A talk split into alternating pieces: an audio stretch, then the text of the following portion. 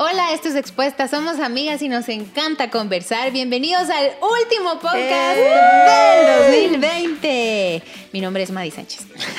Mi nombre es Melia Luna y te quiero decir que te suscribas y que des like.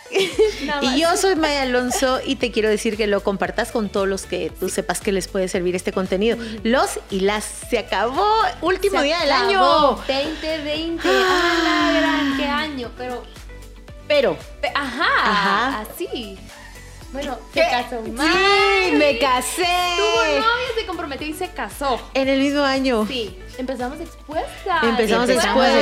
Y- Lancé el primer En libro de mi vida. Ah. Se graduó la Avi de doctora. Es la, es la hija más Sí, grande la de hija más grande de Maya. Sí. Estamos recontentas y gracias por em, ver este proyecto, por compartirlo. Eh, una de las plataformas donde estamos en audio es Spotify y te tiraba los podcasts favoritos. Ay, gracias. Muchas Muchas gracias. gracias. Sí, a quienes nos compartían de, ay, fue de mis podcasts Qué más lindas escuchados. y lindos. Y gracias también por compartirlo con otras personas. Ha sido un año muy, en medio de todo, muy, muy bueno. Eso es lo que me gusta, porque de pronto en nuestra historia ya se marcó como el 2020. Claro, vamos a tener mucho que contar, o sea, muchísimo que contar. Pero en toda circunstancia de nuestra vida podemos decir, pero, Pero, Dios. sí. Pero Dios. Y la verdad es que haciendo este recuento tan lindo de acción de gracias por todo lo vivido en el año, qué maravilla, ¿cierto? Pero Dios sí. ha sido un año duro, difícil, de muchos cambios, de mucha incertidumbre, mucha gente con mucho dolor, con pérdida, con duelo, con enfermedad.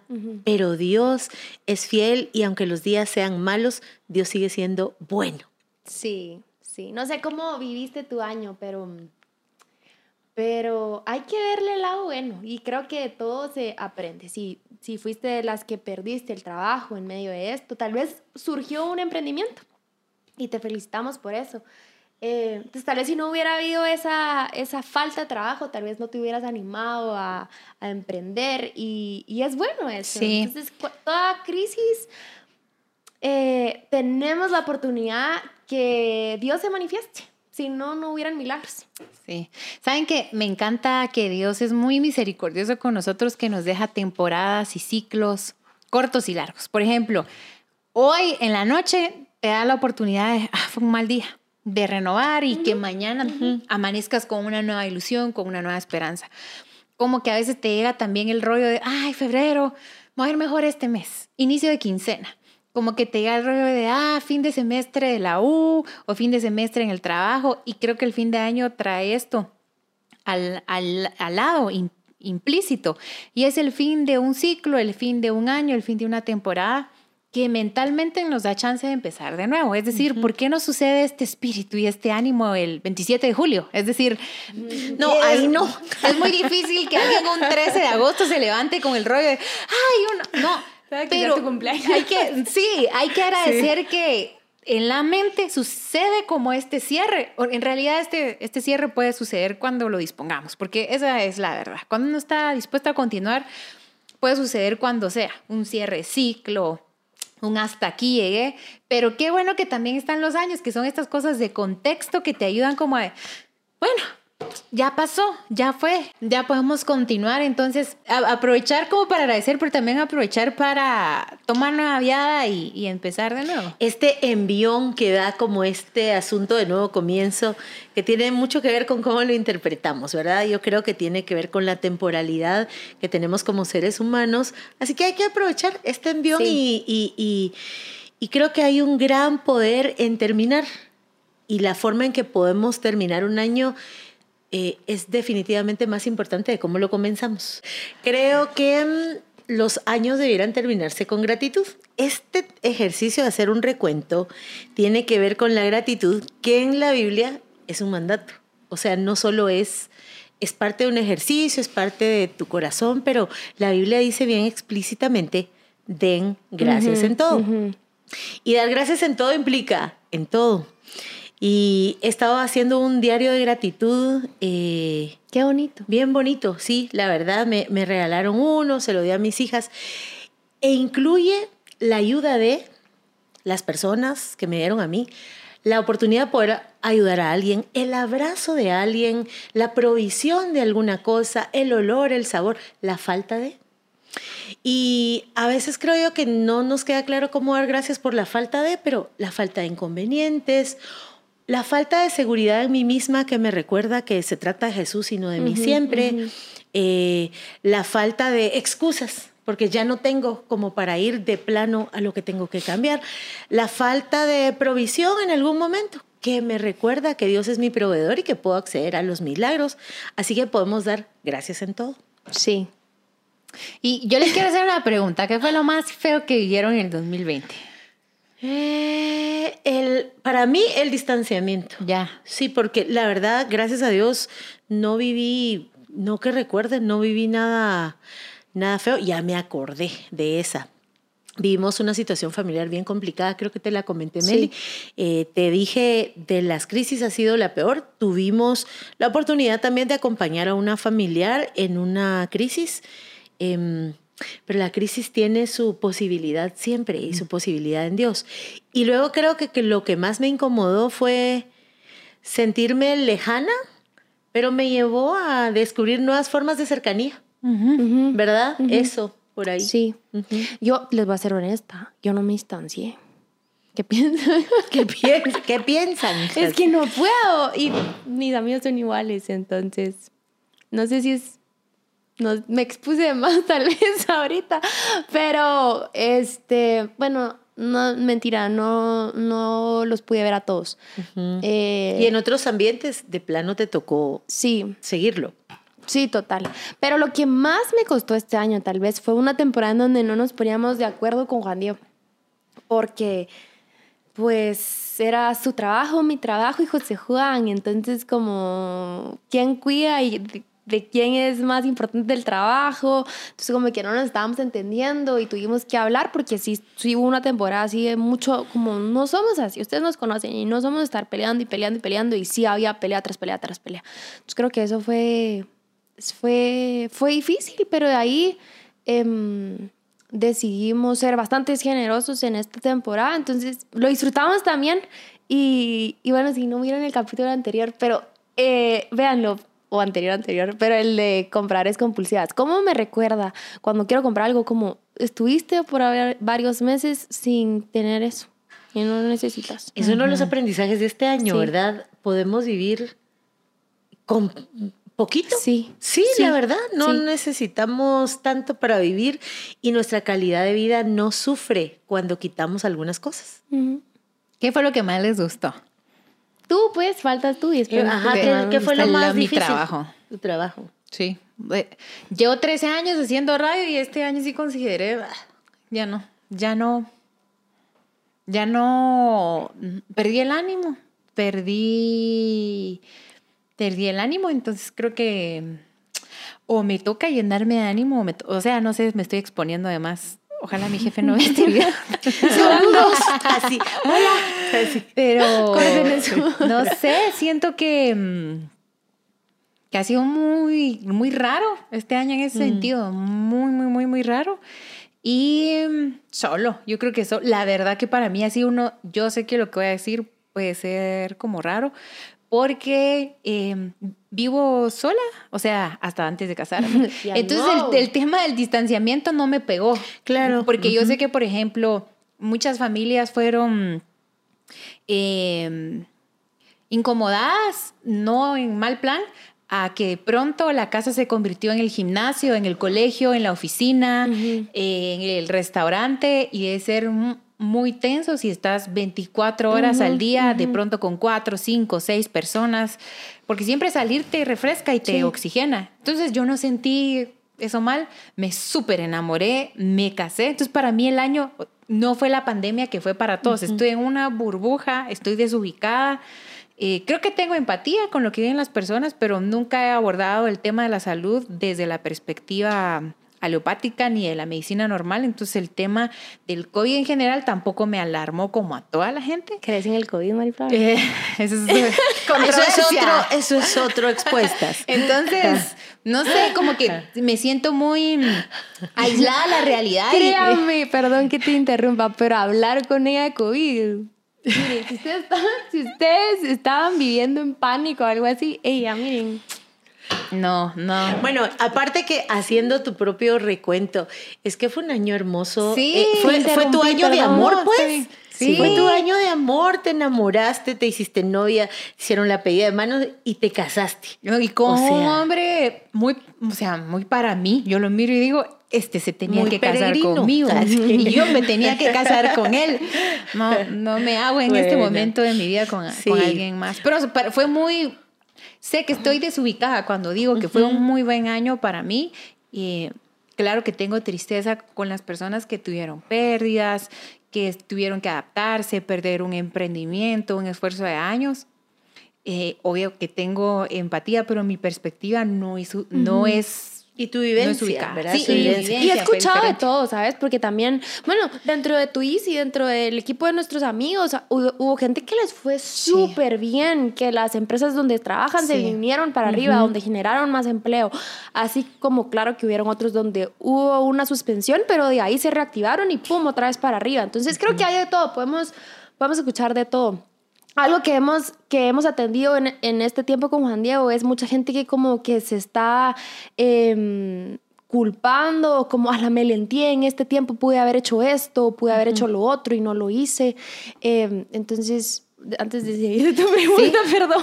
No, no, dale. Te No tengas mucho. pena. No tengas pena. Este, que cuando Diego dijo algo y me gustó mucho escucharlo, le dijo a esta persona, pero mira, puedes empezar ahorita. Escribí y de aquí a seis meses, mira qué lograste. ¿Verá? Ahí viene mi bebé. sí. Saben que es bonito eso porque de repente nos entra este asunto de quiero hacer hoy lo que no hice antes. Pero la verdad es que hoy podés hacer lo que hoy vas a hacer. Sí. O sea, eh, la vida siempre es para adelante. Es para adelante y al final el único que redime incluso esos tiempos muertos es Cristo. Entonces, no es de, porque es una trampa psicológica, muchis, eh, no solo por el año, es como, ah, la cuando era joven no hice, no logré, no esto, ay, cuando pude.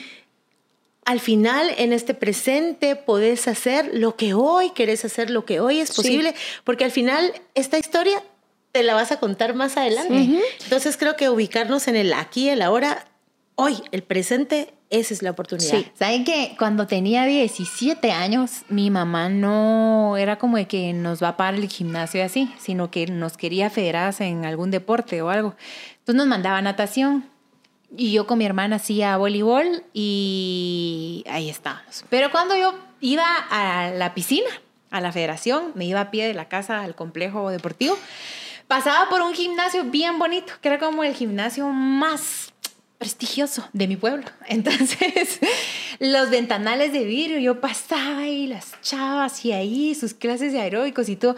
Y yo cuando pasaba decía, cuando yo gane mi primer salario, yo voy a venir a este gimnasio y yo voy a tener un cuerpazo. O sea, cada que pasaba yo, cuando tenga mi primer salario. Y me voy y entonces empecé a trabajar y adivinen qué.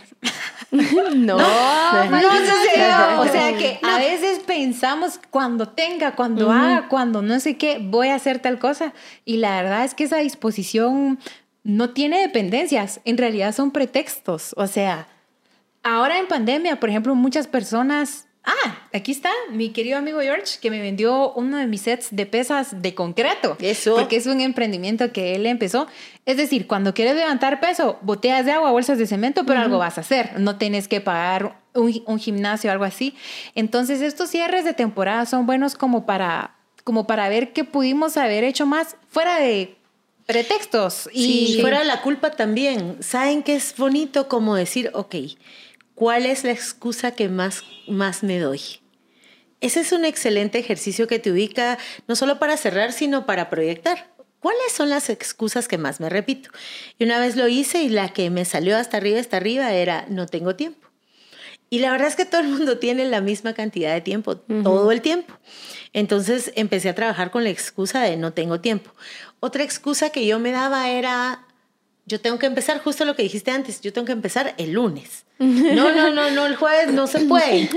¿Por qué? Porque aquí no, no, el lunes, eh, no, el fin de semana no. ¿Y saben qué pasaba? Por ejemplo, si yo decía, bueno, voy a empezar el lunes, ay, yo me daba la despedida, sábado y domingo, para luego no empezar el lunes. Creo que es un buen ejercicio poder decir, bueno, ¿qué excusa es la que más me doy? Que no me quiero llevar a mis próximos emprendimientos. A mi próximo año. Sí, a mi próximo año, porque creo que, que las excusas nos detienen más que cualquier cosa, Sí. más que las limitaciones reales. Sí, Una sí. excusa me detiene. La mente es bien fuerte. Pero Sí. sigamos con la, tu pregunta. Ah, Lo de qué, lo de ¿qué? alegre, lo bonito, lo que más te gustó. lo- ah, ¿qué fue lo que más les gustó este año? Meli, tú contanos. ¿Qué fue lo que más te gustó este año? Tengo muchas cosas. No sé si poner una.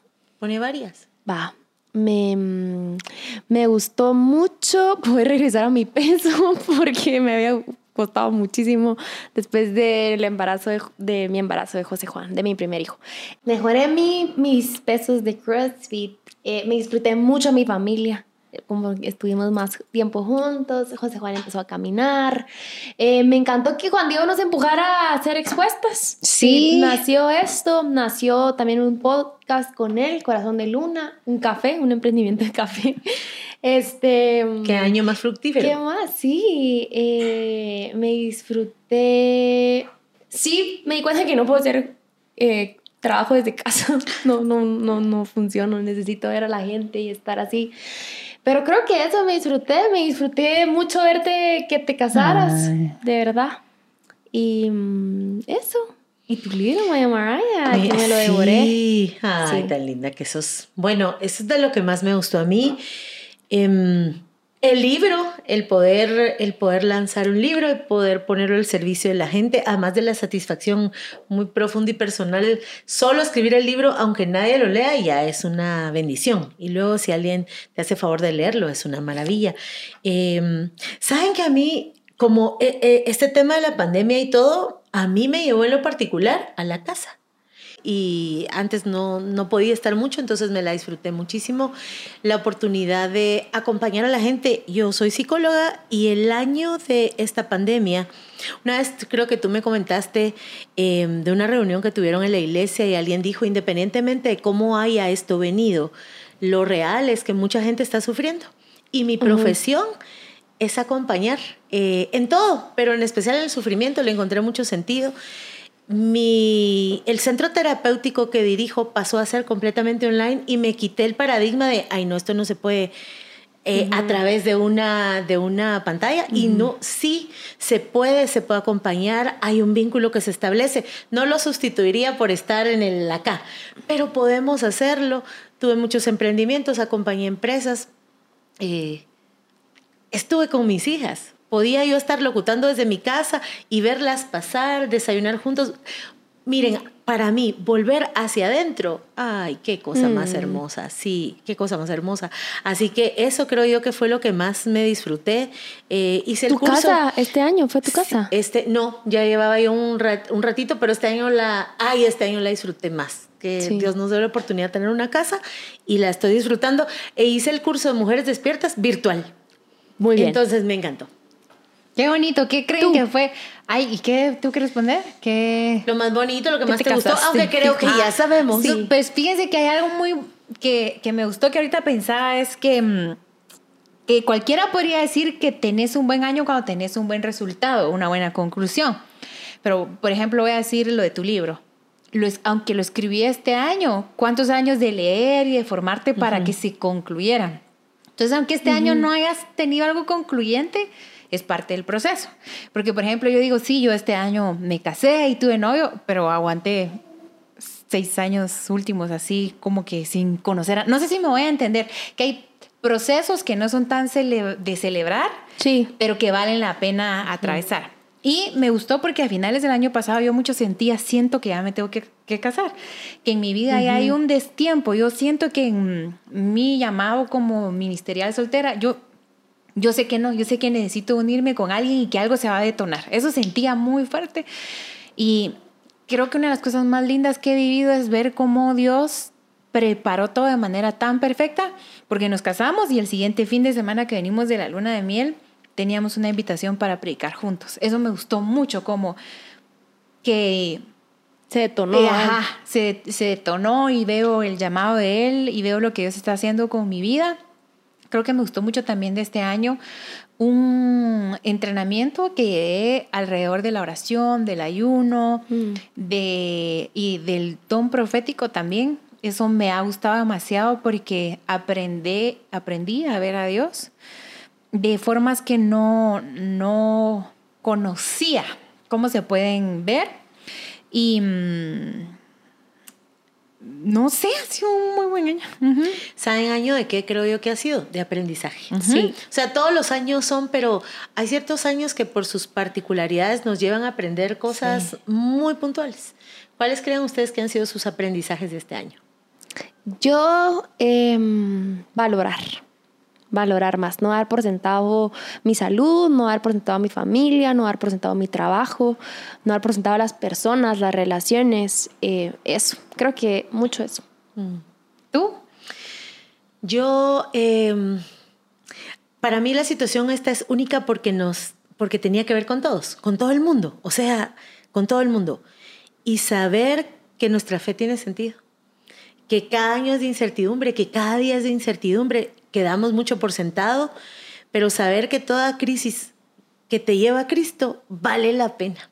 Y mm, estaba leyendo un, un material de, del reverendo Spurgeon que decía, yo he aprendido a amar cada ola que me lleva a aferrarme a la roca que es Cristo.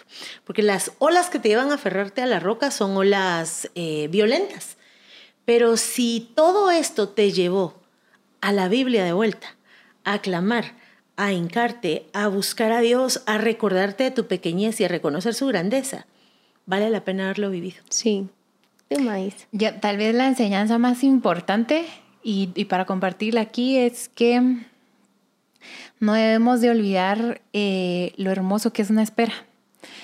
Dice la Biblia que en, o sea, en Apocalipsis que los hijos de Dios debemos estar acostumbrados a esperar a Jesús. Y creo que habíamos normalizado de que Jesús no sé si viene o no. Y creo que estábamos muy distraídos como iglesia y como iglesia hablo de cualquier lugar en el que tú te, te congregues. Muy... Mm, bueno, esta es mi vida cristiana.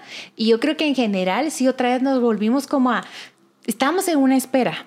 Eh, una semana antes de casarme decidimos no vernos como para levantar esa expectativa y extrañarnos.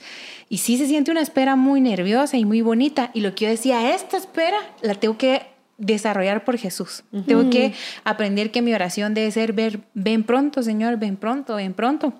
Y ese ven pronto te lleva a compartirlo, porque al mismo tiempo que decís, Jesús, te estoy esperando, vení ya, vení ya, quiero casarme contigo, no puedo hacerlo y ver que alguien está padeciendo su vida separada de Dios y no compartirlo. Entonces, decirle al Señor bien pronto te lleva a compartirlo. Entonces, para mí lo más, el aprendizaje más importante es aprender a extrañar eh, a Jesús, a pedirle que, vuelva pronto y a, compartirlo, a tener una urgencia por compartirlo. Eso. Qué bonito. Sí, saben otra cosa que creo yo que me, que me gustó mucho de este año. Em, es entender lo que Dios significa en nuestra vida realmente. Eh, y la pequeñez y transitoriedad de todo. Todo esto nos hace ver a lo eterno, en realidad. Eh, todo debería hacernos ver a lo eterno. Y creo que me llevó a un, no sé si descubrimiento, no, a reafirmar y a recordar.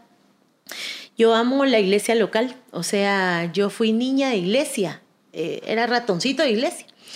Me encanta, me encanta y amo mucho la iglesia local y creo que es una maravillosa práctica, pero creo, creo que este año nos recordó que está muy bien la iglesia local, pero que somos una iglesia, una, y que no solo puedes servir a Dios dentro de tu iglesia local, sino que hay un mundo, un planeta que necesita de tu servicio.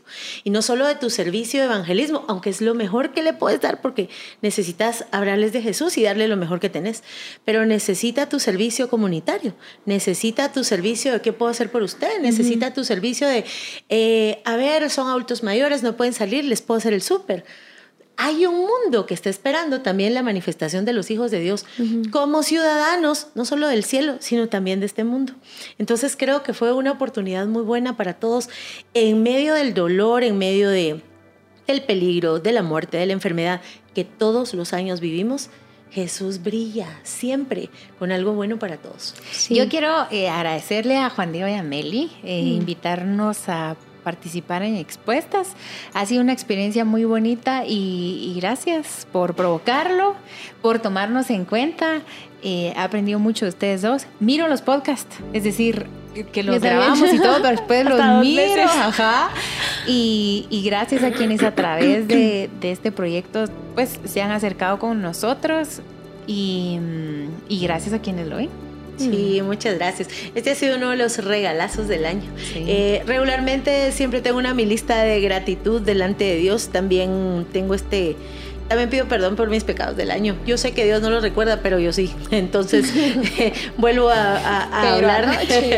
ah, pero, ah, pero, pero, en julio. Por, por, eso pido perdón otra vez.